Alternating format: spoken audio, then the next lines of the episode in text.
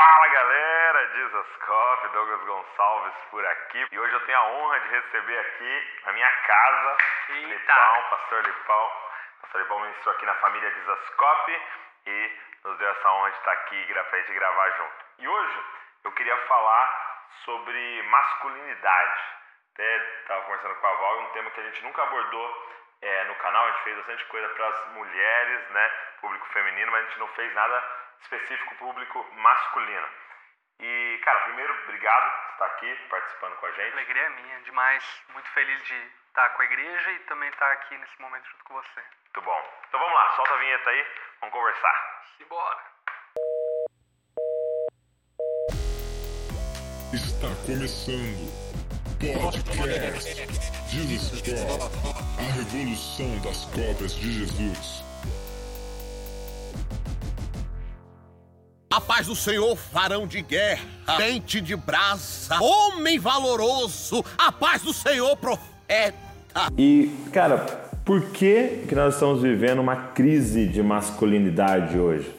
Eu acho que começa até pela tua própria introdução.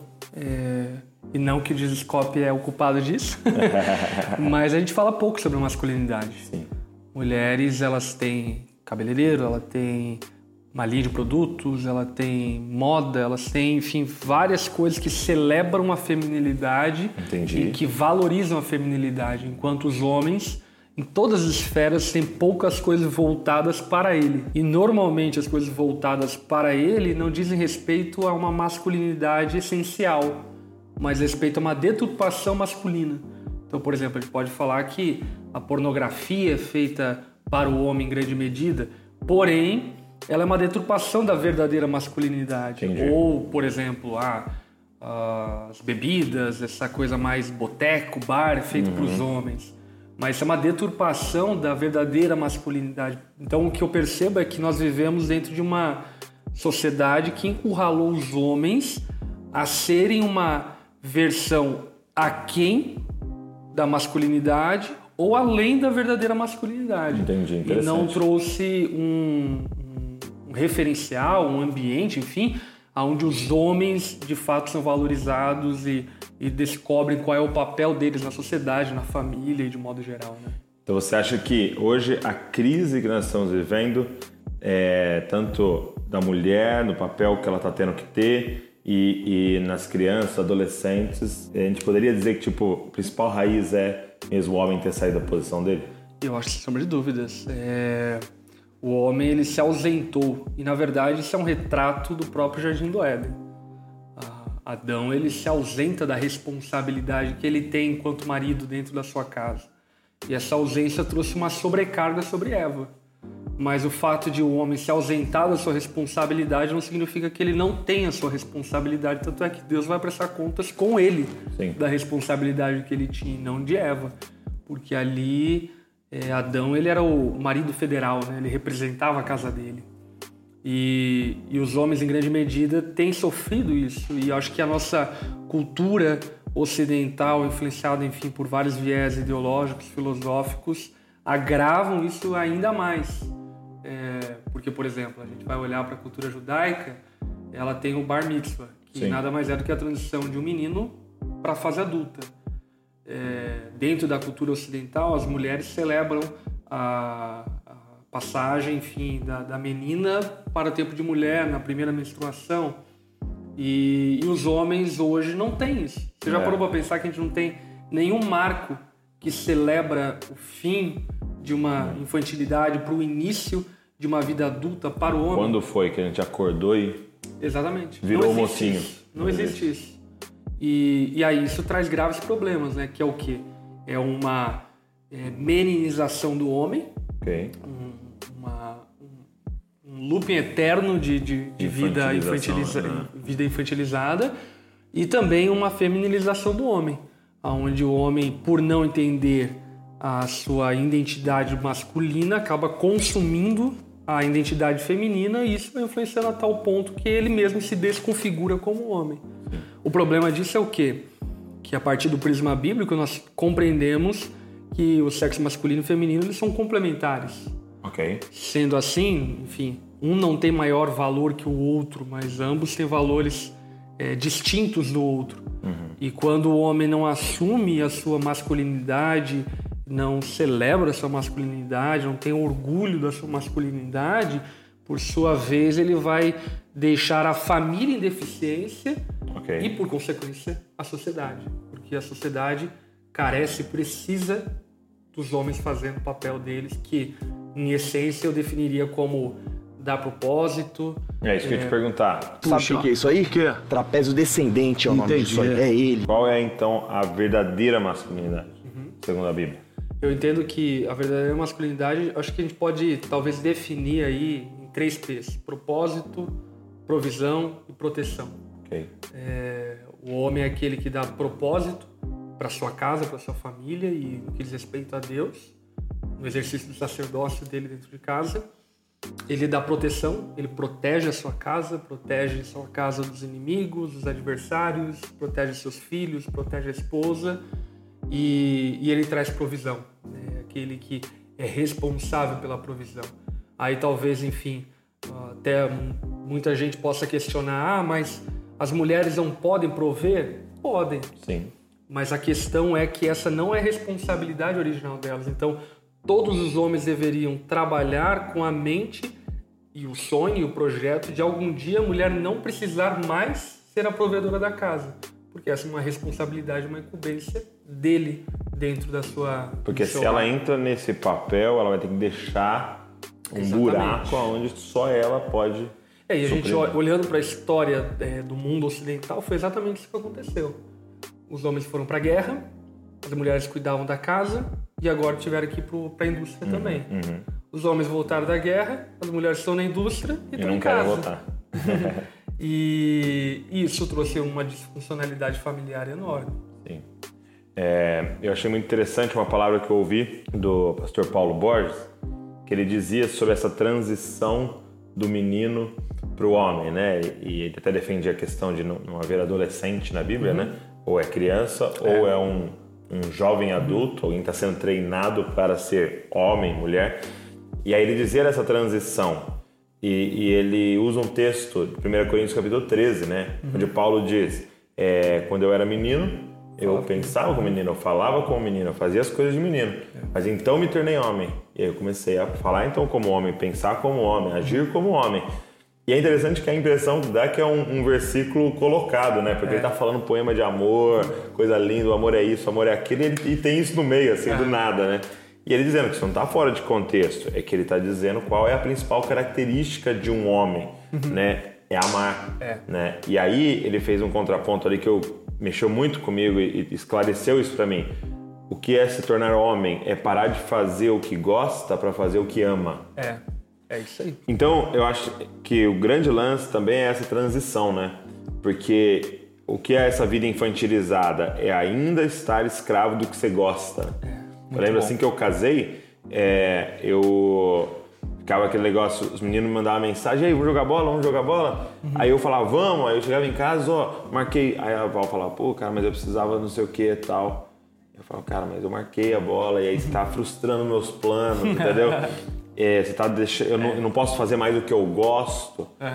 E uma reflexão que eu fiz até com a galera da igreja, eu falei assim, deixa eu, deixa eu é, chutar um castelinho de areia, né? Vocês que ainda não têm filhos. Nenhum pai gosta dos filhos. Porque o que é gostar é você ter interesse naquilo, né? Ou seja, você Filho é só prejuízo. é interessante pra você. Você gosta do cara que torce pro mesmo time que você, o cara que é cheiroso, o cara isso porque é interessante pra você estar perto. Agora o filho é só prejuízo. É isso aí. Entendeu? Quando o pequeno faz cocô na calça, não sei o que, gasta seu dinheiro, te acorda de madrugada. Ninguém gosta de filho. A gente ama filho. É. Então você não tem nenhum interesse no filho. Você não gosta, mas você ama.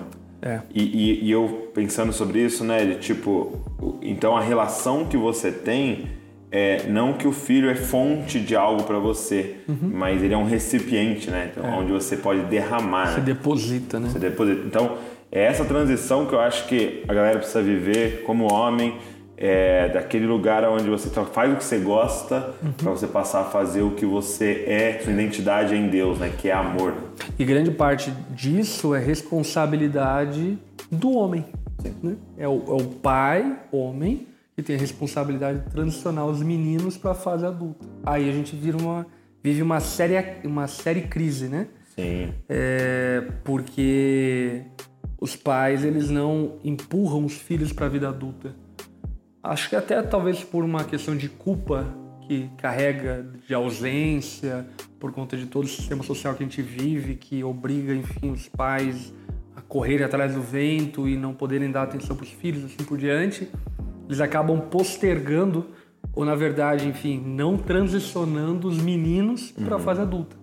Porque o pai é esse cara que tem que chegar pro filho e dizer, ó, tá na hora de você começar a trabalhar. Sim. Tá na hora de você começar a pagar conta em casa. Tá na hora de você juntar um dinheiro para se planejar pro teu futuro. É, as notas da faculdade, as notas da, da escola, enfim. O pai ele vai empurrar o filho para a fase adulta e para de fato começar a fazer aquilo que ama e não necessariamente aquilo que gosta. É, é o ministério da faquinha, né? É, como o de Abraão, né? De falar, "Ah, vamos, é, vamos que eu vou te sacrificar. É, por aí. Né? E leva para o sacrifício. E tem que tirar da mãe, né? É. Que a mãe é protetora, a mãe, né? Tem aquelas asas, né? Fica tudo aqui embaixo. Tem que tirar da mãe e falar, Deus mandou a gente levar para sacrificar. Muito, E muito. transiciona para homem. E, e, assim, obviamente que é, as famílias sofrem pela ausência da figura masculina bem resolvida e definida dentro de casa, mas os próprios meninos homens sofrem, né? É, por dúvida. não é, conseguirem é, responder à altura daquilo que naturalmente você percebe que é a tua responsabilidade dentro de casa. Eles tinham uma expectativa tanto da família quanto de si próprio né, Sim. em relação à função que você ocupa dentro de um lar.